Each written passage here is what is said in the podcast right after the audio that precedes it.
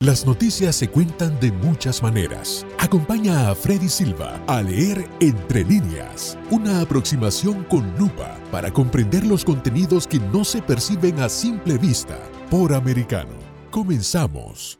¿Qué tal amigos? Reciban todos un caluroso y fuerte abrazo. Soy Freddy Silva, contento de acompañarlos en este nuevo capítulo de Entre líneas a través de Radio Libre 790 AM y por supuesto también a través de www.americanomedia.com www.americanomedia.com y descargando nuestra aplicación Americano. El día de hoy estaremos hablando sobre las repercusiones que surgieron Luego que este gobierno de Joe Biden, mediante el Departamento del Tesoro, emitiera una licencia para que la empresa Chevron pueda importar petróleo venezolano, que a nuestro entender es una forma más de legitimación al régimen de Nicolás Maduro. Vamos a ir poniéndole esto en detalle y vamos a ir abriendo muchas aristas para que podamos entender lo que esto implica, no solo para los venezolanos, esos 6 millones de venezolanos que han terminado huyendo, autoexiliándose de su tierra, muchos otros perseguidos políticos durante esas más de dos décadas de chavismo, y que hoy ven impotentes, atónitos, estupefactos, cómo desde la administración de los Estados Unidos es que se va haciendo lazos o se va estableciendo puentes, levantando sanciones o permitiendo que se fortalezca económicamente ese régimen de Maduro. Aquí tengo un artículo interesante que he extraído de Voz de América del 26 de noviembre de la redacción, lo escriben los periodistas de esta entidad con el título Estados Unidos emite una licencia ampliada para permitir a Chevron importar petróleo venezolano. Como ustedes saben, nosotros lo invitamos a que usted haga un ejercicio de actitud crítica ante los titulares, las noticias que se emiten a través de los medios de comunicación para también ir entendiendo si existe algún mensaje entre líneas que valga la pena no solo analizar, sino realmente poner en reflexión. Aquí, por ejemplo, cuando ya nos dice que hay una licencia ampliada, pues hay que preguntarnos, ¿esto implica o no que se estarían levantando de forma general las sanciones contra Venezuela?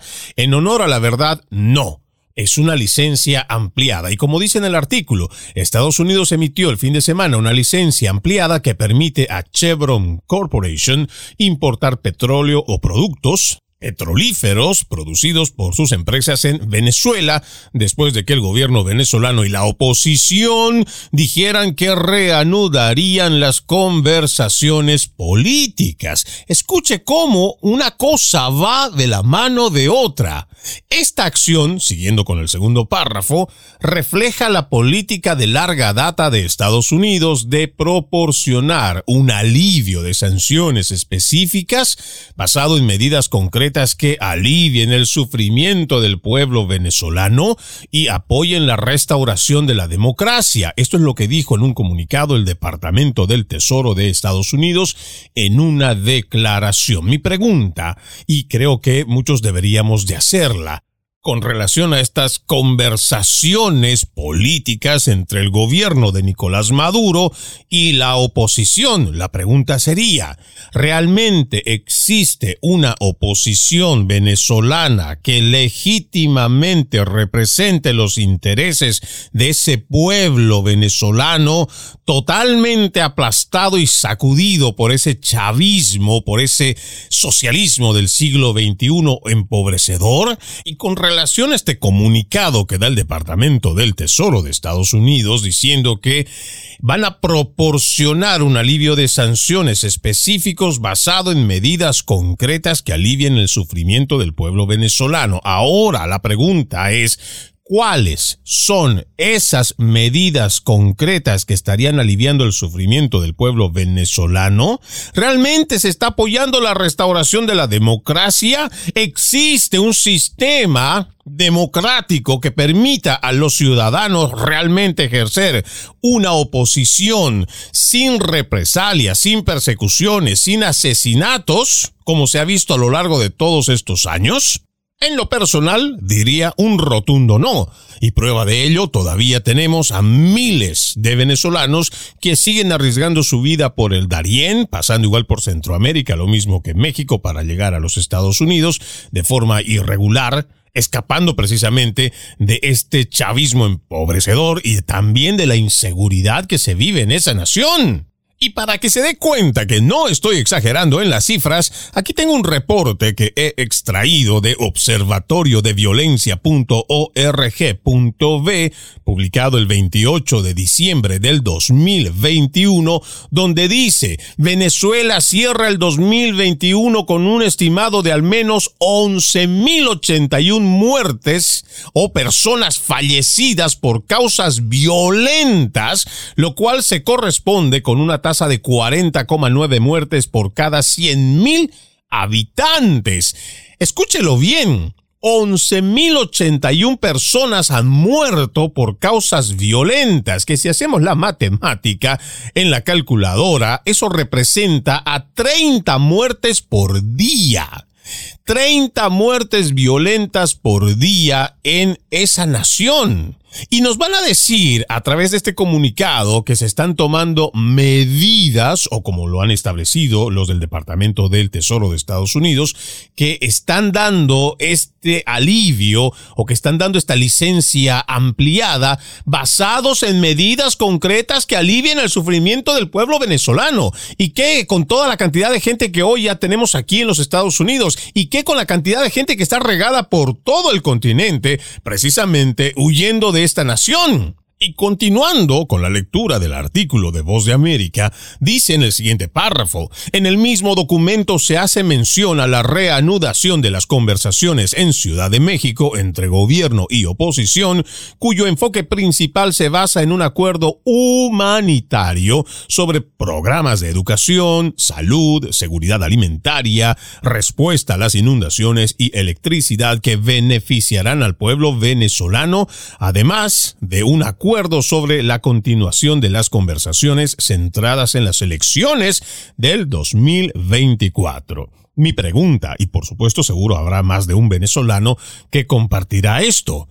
¿Cómo es que desde acá no se dan cuenta que quienes administran precisamente la educación, quienes administran la salud, quienes administran la seguridad alimentaria, quienes realmente son los que distribuyen el dinero cuando pasa alguna emergencia con relación a las inundaciones, peor aún, quienes provocan los apagones de electricidad en esa nación, son los chavistas. Y le vas a decir tú al chavista que sea más flexible, que sea más humanitario, que sea una persona mucha más empática y que realmente ya no trate mal a la gente venezolana, que ya no los pisoteen como lo han venido haciendo por más de estas dos décadas. Y seguramente, claro, como lo vienen diciendo desde acá, desde el gobierno de Joe Biden, otro socialista como ellos, seguramente ellos harán caso y pondrán en marcha toda esa maquinaria de buena voluntad y de buena fe. ¿Realmente usted se cree todo este sarcasmo? ¿Realmente usted cree que estos chavistas, que desde que llegaron al poder no han hecho otra cosa que saquear los recursos naturales, perseguir a las personas, expropiar todo lo que han querido, despilfarrando dinero y arruinando a una nación que realmente era próspera y productiva? Ya que en el comunicado el Departamento del Tesoro de Estados Unidos habla de medidas concretas. Debería decirnos el Departamento del Tesoro cuántas personas desde que llegó Hugo Chávez y después lo hereda Nicolás Maduro en el poder, cuántas personas empresarias han recibido de vuelta las expropiaciones de sus terrenos, de sus fábricas. ¿Y qué con los familiares de todas esas personas perseguidas, torturadas, asesinadas o simplemente desaparecidas? Dentro de ese papel donde se está pidiendo, por supuesto es un acuerdo, tendrá que haber solicitudes de ambos lados para lograr medidas concretas. Pero ¿qué se está haciendo para poder realmente asistir y ayudar a esa gente desprotegida? Porque quienes están aferrados al poder o a la casta política, están recibiendo beneficios, incluso haciéndose llamar de oposición. Pero ¿qué pasa con la gente de a pie?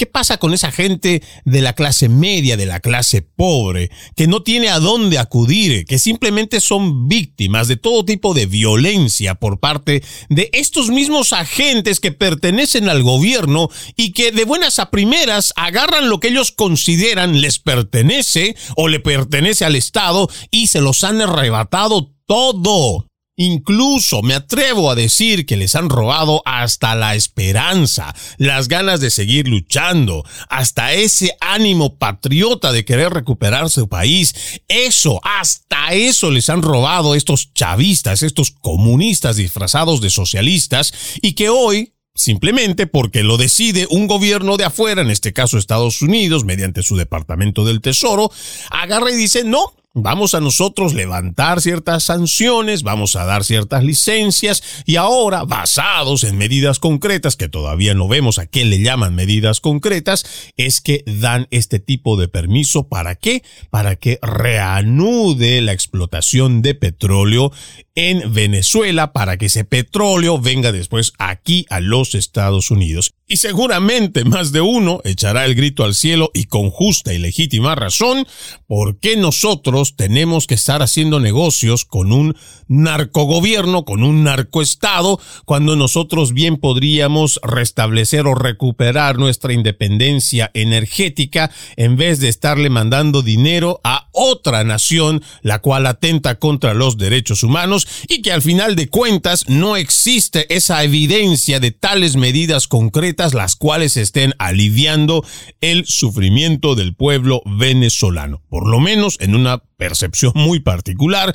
Lo que seguimos viendo es gente que está huyendo del país o los que tienen la oportunidad de todavía tener algún tipo de trabajo se las ven realmente muy oscuras para poder siquiera suplir el alimento diario de ellos y sus hijos. Realmente es una pobreza a la cual ha asumido este gobierno y su nefasta ideología del socialismo del siglo XXI con la cual Estados Unidos está muy de acuerdo y hoy por hoy está negociando, incluso pensamos que podría haber en un futuro mucho más liberación de sanciones contra este régimen de Nicolás Maduro. Vamos a la primera pausa, amigos de Entre Líneas. Ya regresamos con más.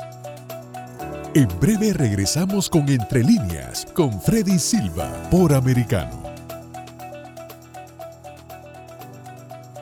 Estamos de vuelta con Entre líneas, junto a Freddy Silva, por Americano. Gracias por continuar con Entre líneas a través de Radio Libre 790 AM y por supuesto la invitación para que también nos sigan a través de www.americanomedia.com y descargando la aplicación americano. Hoy estamos hablando sobre las repercusiones en cuanto al gobierno de Joe Biden, que mediante el Departamento del Tesoro emite una licencia ampliada para que la empresa Chevron pueda importar petróleo venezolano a nuestro país. Estamos con este artículo de Voz de América del 26 de noviembre con el título Estados Unidos emite una licencia ampliada para permitir a Chevron importar petróleo. En uno de los párrafos dice, tras este anuncio y de conformidad con la política del gobierno de Estados Unidos, la Oficina de Control de Activos Extranjeros, OFAC por sus siglas en inglés, del Departamento del Tesoro, emitió la licencia general de Venezuela 41 que autoriza a Chevron Corporation a reanudar operaciones limitadas de extracción de recursos naturales en Venezuela. Esto es lo que dice el comunicado, al tiempo que subraya que esta acción refleja la política de larga duración de Estados Unidos de proporcionar un alivio de sanciones específicos basado en pasos concretos que alivien el sufrimiento del pueblo venezolano y apoyan la restauración de la democracia, lo que habíamos cuestionado, por lo menos de esta última parte de este párrafo porque no vemos esas medidas concretas, porque no vemos un pueblo venezolano a quien se le esté aliviando el sufrimiento. Al contrario, seguimos viendo miles y miles de venezolanos estar yéndose de su nación, ya sea en el cono sur, allá en Sudamérica, lo mismo que en Centroamérica, o ya los miles que se encuentran aquí en los Estados Unidos. La Casa Blanca aclaró que esta autorización impide que PDVSA, Petróleos de Venezuela S.A., reciba ganancias por las ventas de petróleo de Chevron.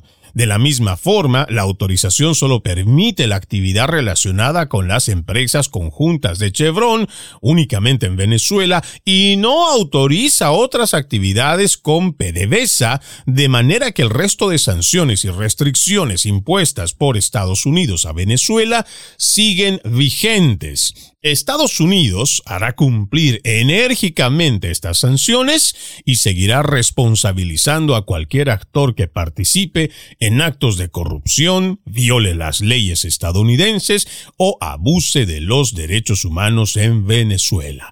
Ahora, la pregunta que seguramente muchos se harán.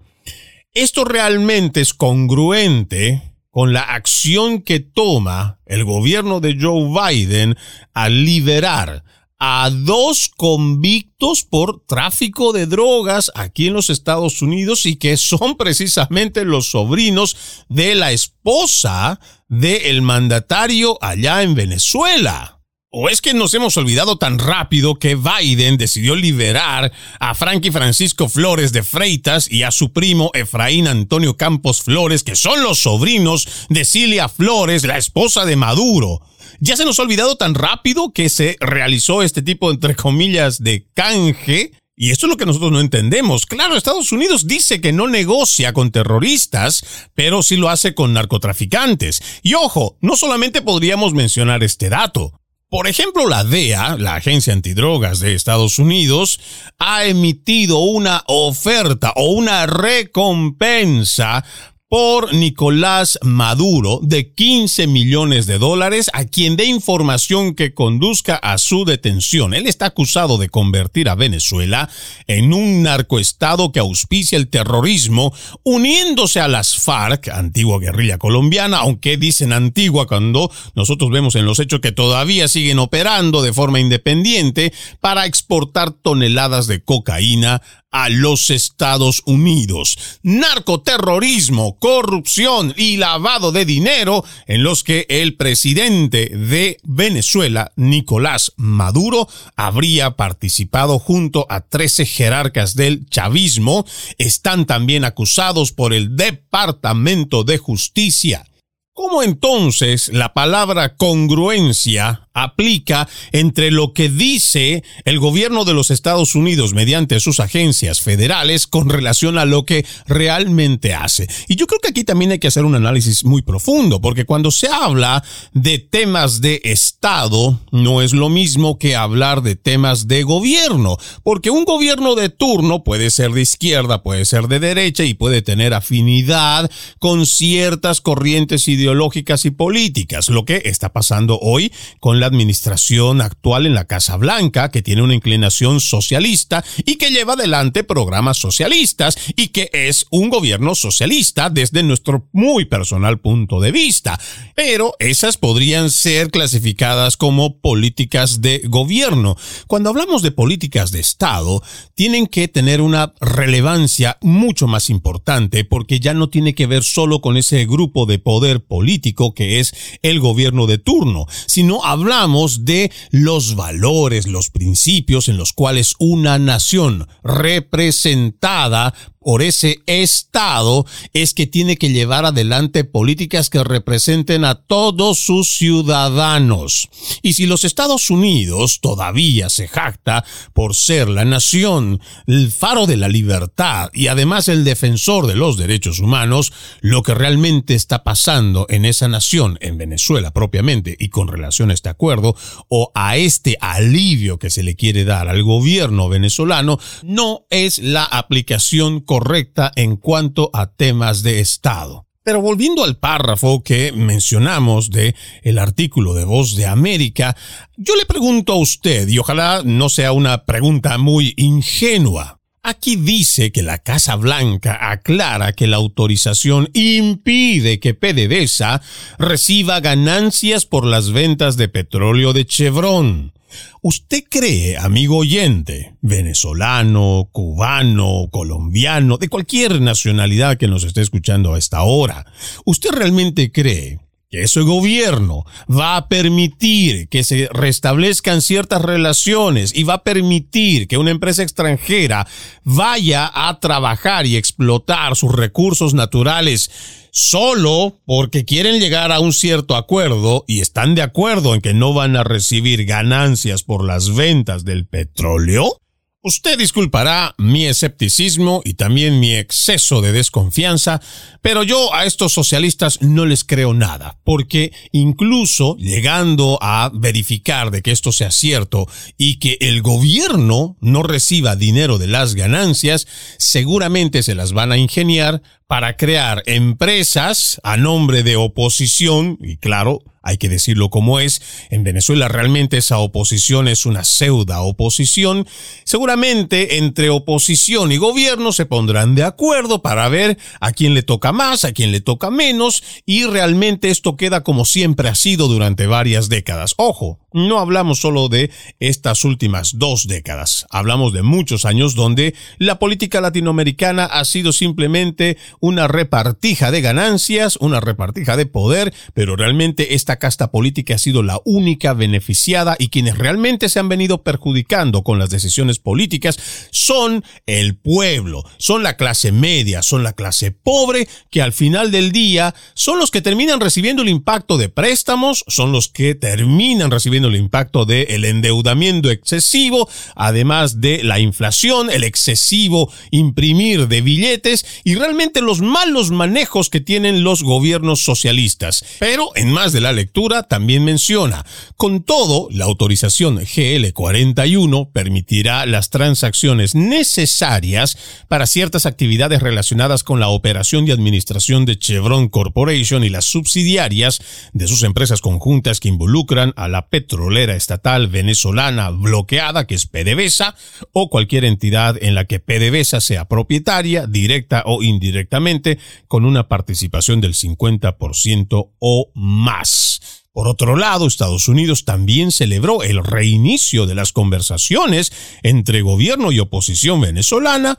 defendiendo que este acercamiento son pasos importantes en la dirección correcta para restaurar la democracia en el país. Estados Unidos saluda y apoya la reapertura de las negociaciones entre Plataforma Unitaria y el régimen de Maduro como parte de nuestra política de apoyar la restauración pacífica de la democracia, elecciones libres y justas y el respeto a los derechos y libertades de los venezolanos es lo que agrega este comunicado y que seguramente más de uno pues verá que son palabras que están muy bonitas en el papel, pero realmente llevarlas a la práctica nos parece que es una bofetada para el pueblo venezolano, tanto los que viven como los que ya terminaron saliendo de su nación. ¿Y por qué decimos que es una bofetada? Porque simplemente no existe esa evidencia concreta en la cual tú puedas decir hay un proceso de por lo menos dos, tres años donde ya se ha visto que existe una buena voluntad por parte del gobierno, primero, dejar el poder. Segundo, hacer que la democracia realmente funcione, pero más importante aún, que ya dejen de seguir saqueando esa nación tan rica en recursos naturales y que el dinero también vaya para las personas tanto de la clase media, que ya han quedado muy pocos, sobre todo la clase pobre y los que están en la extrema pobreza. Que nos digan cuáles son esos resultados que tienen de la investigación que han realizado desde este gobierno, por supuesto, y que hayan sido además independientes no que haya venido del mismo gobierno un informe que diga que les están mejorando la vida. Vamos a una nueva pausa, amigos de Entre Líneas. Ya regresamos con más. En breve regresamos con Entre Líneas, con Freddy Silva, por Americano.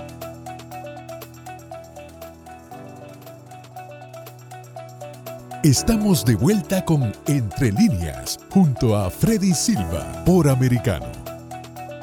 Continuamos con más de Entre Líneas a través de Radio Libre 790 AM y por supuesto por www.americanomedia.com y descargando la aplicación Americano disponible para los dispositivos de Apple y también de Android. Hoy estamos revisando el anuncio de la administración de Joe Biden de que va a dar una licencia o que ya han emitido una licencia ampliada para permitir a Chevron importar petróleo de Venezuela.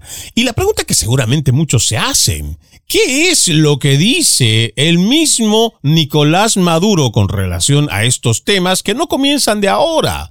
Ya viene desde antes, pero ¿cómo es que reacciona el líder de este régimen totalitario, Nicolás Maduro, en su momento allá por el mes de junio, cuando se estaban mostrando ciertos avances que ya venía dando a conocer el gobierno de Joe Biden para ir flexibilizando las sanciones contra este régimen. Escuchemos lo que dijo Nicolás Maduro. Yo salí del acto en conmemoración al comandante Chávez, me fui al Palacio Presidencial de Miraflores y allí recibí a una comisión que mandó el presidente Biden. Tuvimos casi dos horas conversando. Y a partir de ahí, bueno, se han dado un conjunto de pasos. Algunas veces lento, muy lento, algunas veces menos lentos, hay comunicación permanente, eso es importante. Y bueno, nosotros tenemos exigencias muy claras de que se levanten todas las medidas crueles, criminales, de sanciones a la economía y a la sociedad venezolana. Eso es una exigencia permanente. Ahora, no podemos esperar que eso sea de la noche a la mañana. Se están dando pasos, los primeros pasos. Estados Unidos hace una semana, más o menos, dio unos pasos eh, leves, pero significativos, al entregar licencias a empresa Chevron de Estados Unidos, a la empresa Eni de Italia, a la empresa Repsol, para iniciar los procesos que los lleven a producir petróleo y gas en Venezuela para exportar a sus mercados naturales. Son pasos leves, pequeños. Como yo les dije a esa comisión y como nosotros lo decimos, Venezuela tiene la primera reserva internacional del mundo certificada de petróleo. El petróleo que necesita este mundo para funcionar está aquí en Venezuela y nosotros en paz y en soberanía tenemos todo el marco jurídico para levantar, aceptar inversiones como las tenemos. Esas son las palabras de Nicolás Maduro, el líder del régimen venezolano. Ojo, esta no es una reacción en cuanto a lo que pasó este fin de semana, sino esta es una declaración que ya viene de meses atrás. Pero como ustedes lo pudieron escuchar, él es bastante claro y creo que no hay dónde perderse y por lo menos desde mi apreciación, quienes parece no entienden lo que le está diciendo el mandatario venezolano a los Estados Unidos es que ellos tienen exigencias que son muy claras y ellos dicen que se tienen que levantar todas las medidas. Y además ellos califican, escuche cómo es el cinismo precisamente del totalitario, porque él dice que se trata de medidas impuestas desde los Estados Unidos que son crueles, además dice que son criminales hacia la economía y sociedad venezolana. Por lo menos creo que cuando hace referencia a estas palabras, creo que él se debería referir de la misma forma a cómo su gobierno, con sus secuaces y con todo ese aparato chavista, es lo que le vienen haciendo a los venezolanos.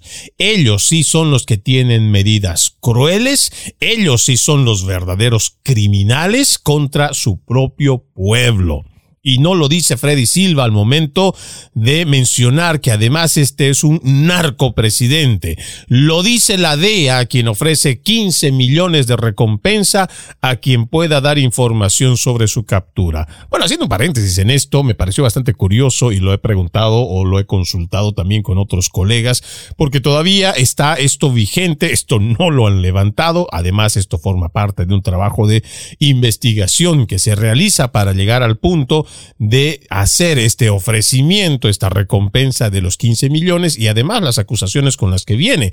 Lo que me parece curioso y otra vez, en afán de cambiar el tema, es cómo Nicolás Maduro ha ido saliendo de Venezuela y ha asistido a reuniones con otros mandatarios y él no ha sido ni denunciado y tampoco ha sido arrestado porque nos parece que si existe una orden de captura y además existe una recompensa, ¿Cómo sería el mecanismo? Porque, como ejemplo, si yo estoy como periodista haciendo la cobertura de una conferencia de prensa donde está Nicolás Maduro y yo me encuentro con cualquier agente de Interpol que seguramente está por ahí o hay alguna oficina de Interpol en el país donde está precisamente Nicolás Maduro y yo voy y le digo, yo tengo información porque aquí está Nicolás Maduro en este lugar y están ofreciendo 15 millones de recompensa, bueno, más allá del dinero que me pueda ganar.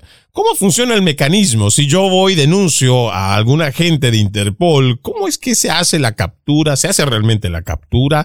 ¿Alguien realmente tiene jurisdicción para poder hacer la captura? ¿Se puede llegar hasta este punto? Esto es solamente una pantomima, esto solamente es una especie de fantoche que se pone ahí como para decir, bueno, nosotros estamos contra el narcotráfico, hemos hecho esta labor de investigación y pues aquí tenemos los resultados y hay que ir por estos, pero el momento de poderlos apresar realmente se puede hacer? Y a través de esta consulta he entrado en otras reflexiones, de la misma forma compartiendo con otros colegas con relación a si los políticos cada vez que toman el poder, ¿por qué hasta el sol de hoy en la mayoría de las naciones de este continente y otras partes del mundo ¿por qué no existe una responsabilidad política y consecuencias para estos políticos que terminan arruinando las economías, que terminan arruinando la prosperidad del pueblo, enriqueciendo solo a esas pequeñas castas que se suman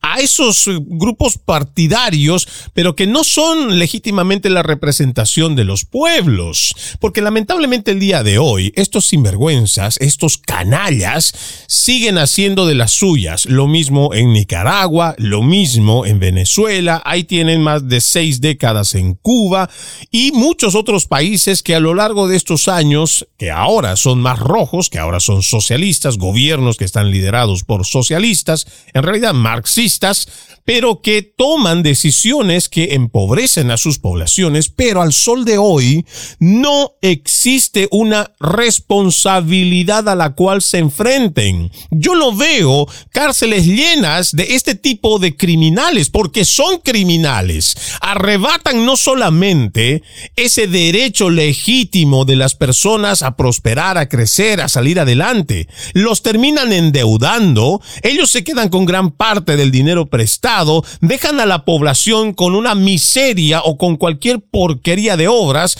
y al final son estas familias que forman parte de esta casta política los únicos beneficiados. Pero a estos criminales de cuello blanco no los ves en las cárceles. Al contrario, de alguna forma siguen formando parte de la política de sus países. Y es por eso que en la reflexión a la cual siempre me sumo es por qué la sociedad civil, incluso a pesar de que existen normativas que deberían condenar, sancionar y llevar hasta la cárcel a muchos de estos delincuentes de cuello blanco, hoy caminan y transitan libremente por las calles, incluso amparados por el sistema judicial y hasta protegidos por la misma policía. Y esto tiene que ver con el hecho de que las personas en nuestra Latinoamérica y también aquí en los Estados Unidos permiten que los políticos hagan lo que ellos quieran. Incluso hoy, lamentablemente, lo que llamamos democracia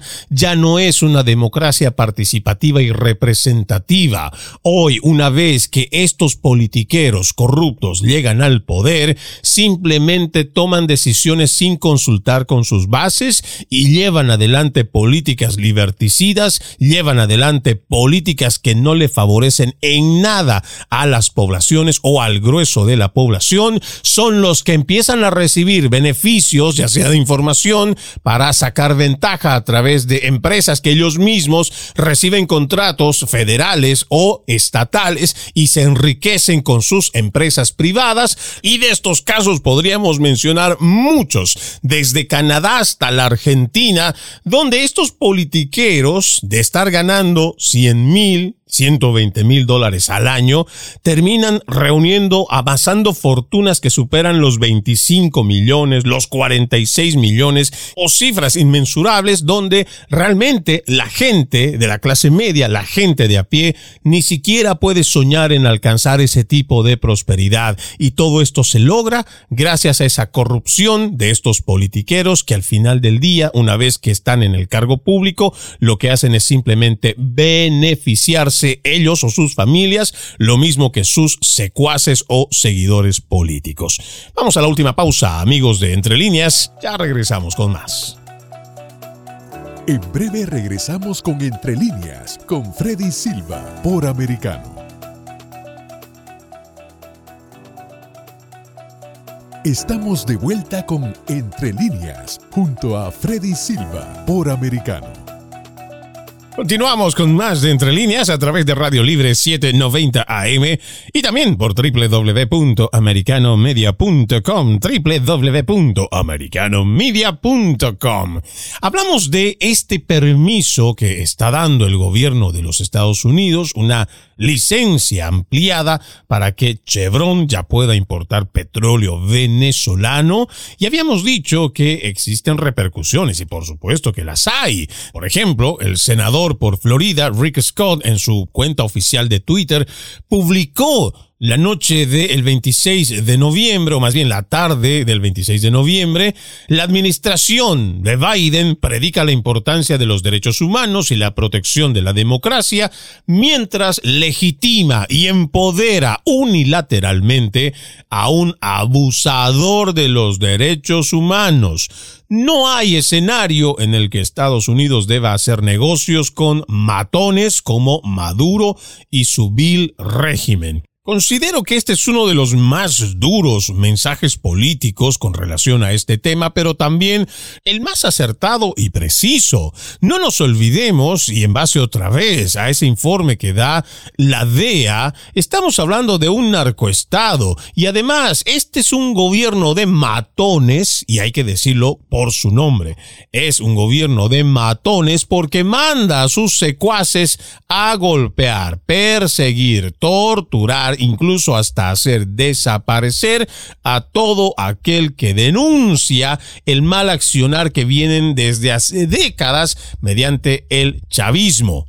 Pero ya que el gobierno de Biden dice que va a esperar medidas concretas que ayuden a aliviar el dolor de la población venezolana y por supuesto eso también está condicionado en base a el diálogo que tienen entre el gobierno de Nicolás Maduro y lo mismo que la oposición, oposición digo entre comillas, aquí tengo un artículo de expansión del sábado 26 de noviembre que dice oposición y gobierno de Venezuela acuerdan liberar 3 mil millones de dólares bloqueados.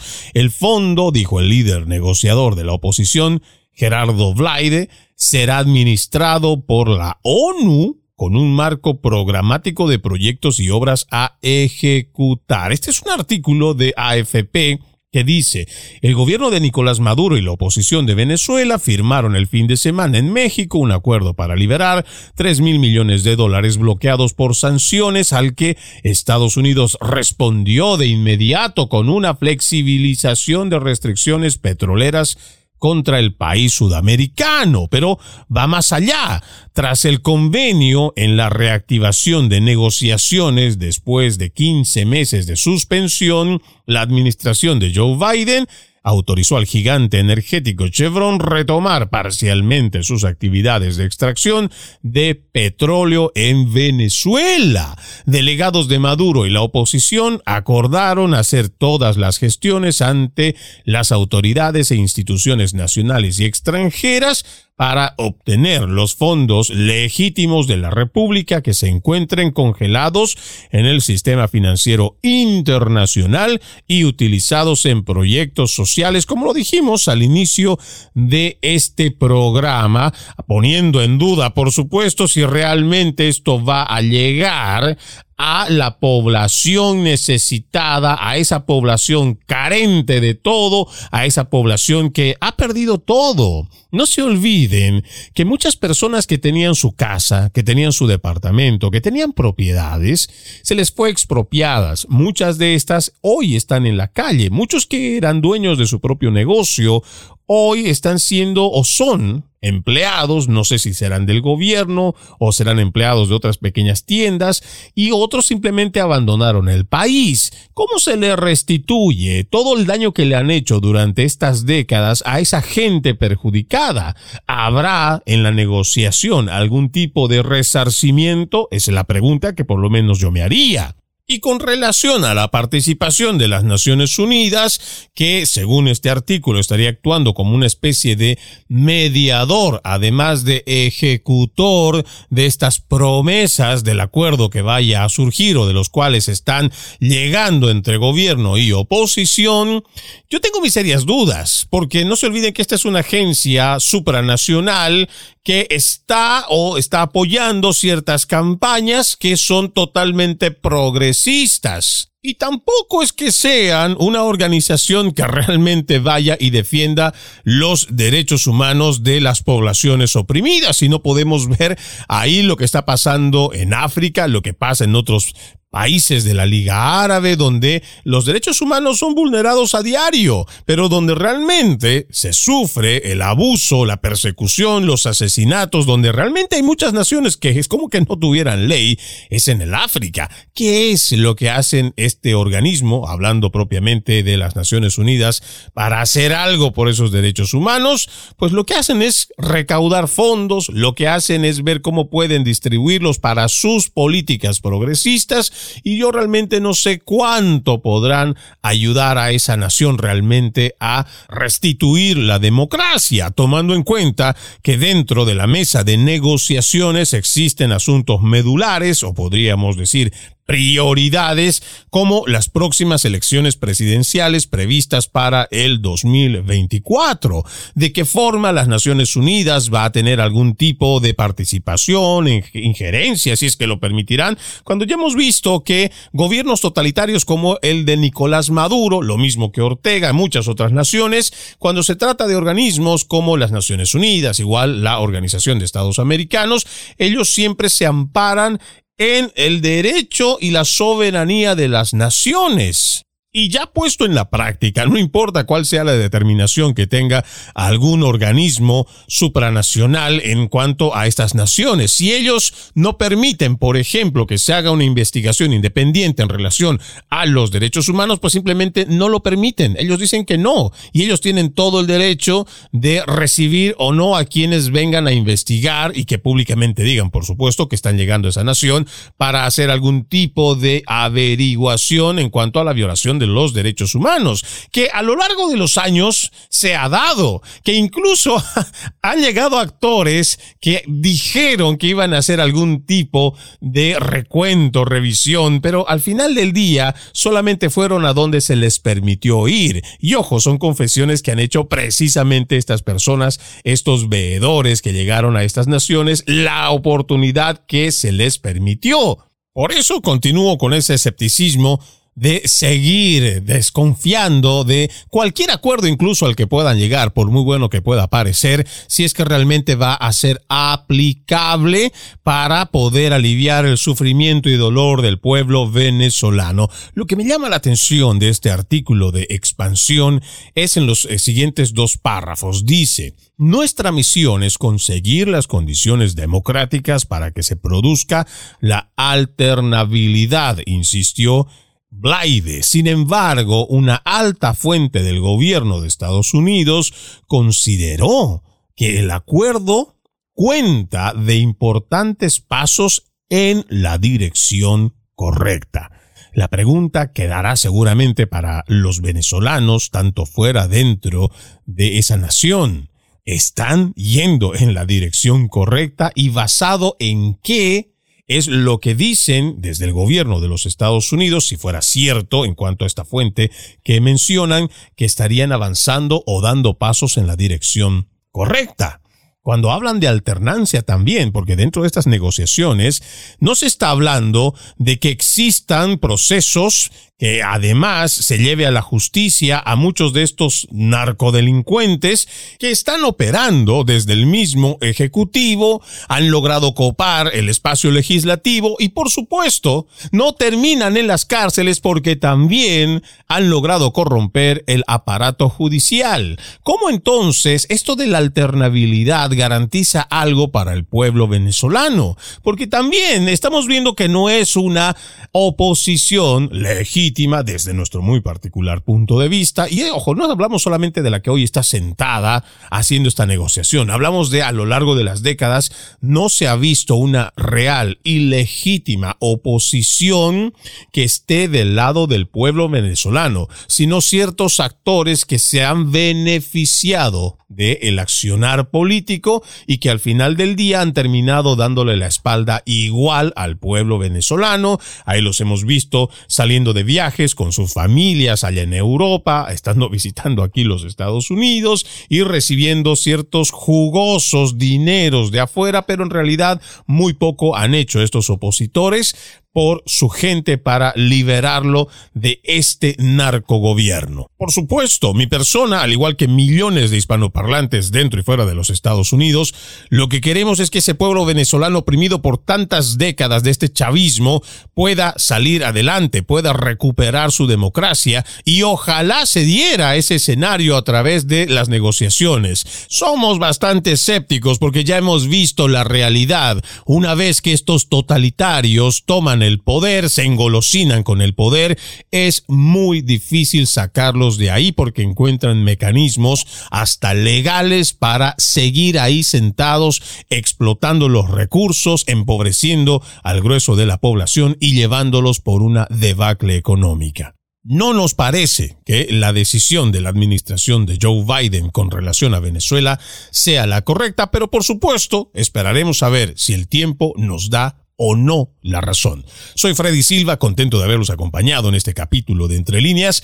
Los invito a que continúen con la programación de Radio Libre y Americano Media. Permiso. Entre líneas, un programa en el que leemos un poco más de lo que está expresamente escrito o dicho. Conéctate con nosotros de lunes a viernes desde las 2 p.m. Este, 1 Centro, 11 Pacífico, por Americano.